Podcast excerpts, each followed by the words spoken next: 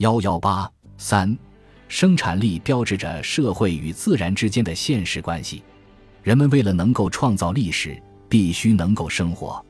但是为了生活，首先就需要吃喝住穿以及其他一些东西。因此，第一个历史活动就是生产满足这些需要的资料及生产物质生活本身。正是在生产物质生活的过程及物质生产活动中，形成了社会生产力。从哲学上看，生产力是标志人类改造自然的实际程度和实际能力的范畴。生产力的构成，生产力是在物质生产活动及劳动中形成的。劳动对象、劳动资料和劳动者构成了生产力的基本要素。劳动对象通常是指劳动对之进行加工，使之成为具有使用价值以满足社会需要的那一部分物质资料，包括未经过加工的自然物和已经过加工的人工物。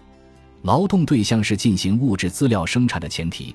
劳动只有同劳动对象相结合，才能构成物质财富的源泉。同时，劳动对象又是生产力发展状况的一种标志。劳动对象的质与量直接制约着生产力的发展水平。劳动资料已成劳动手段，是人们在劳动过程中用以改变或影响劳动对象的物质资料或物质条件。其中最重要的是劳动工具及生产工具。生产工具是劳动者和劳动对象之间的中介，直接传递着人对自然界的作用，是衡量人类征服自然能力的尺度。生产工具不仅在人与自然之间起着中介作用，制约着劳动对象的广度和深度，而且对劳动方式和组织形式起着直接制约的作用。劳动方式和组织形式的演变，归根到底是由生产工具的变化决定的。马克思认为。各种经济时代的区别不在于生产什么，而在于怎样生产，用什么劳动资料生产。劳动资料不仅是人类劳动力发展的测量器，而且是劳动借以进行的社会关系的指示器。劳动者是只能够运用劳动资料作用于劳动对象，即具有一定劳动能力并且从事实践活动的人。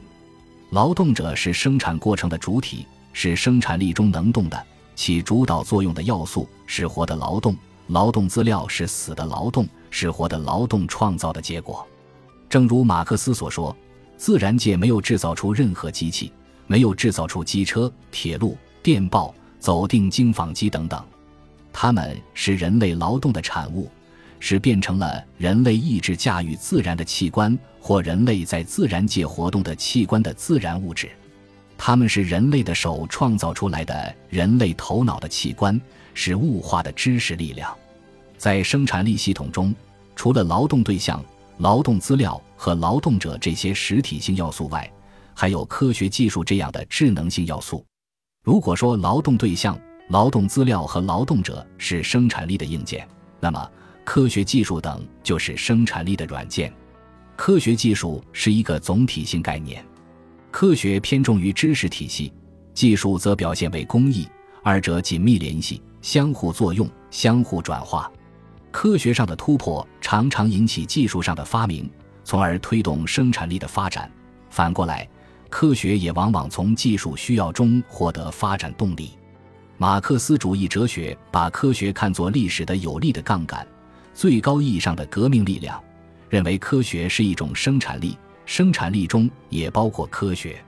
作为生产力的智能性要素，科学技术同劳动对象、劳动资料和劳动者这些实体性要素有所不同，即它不是直接生产力，而是一般生产力。由一般生产力转化为直接生产力，需要经过实体性要素的中介作用，即科学技术需要通过劳动者和劳动工具物化到劳动对象之中，才能成为直接生产力。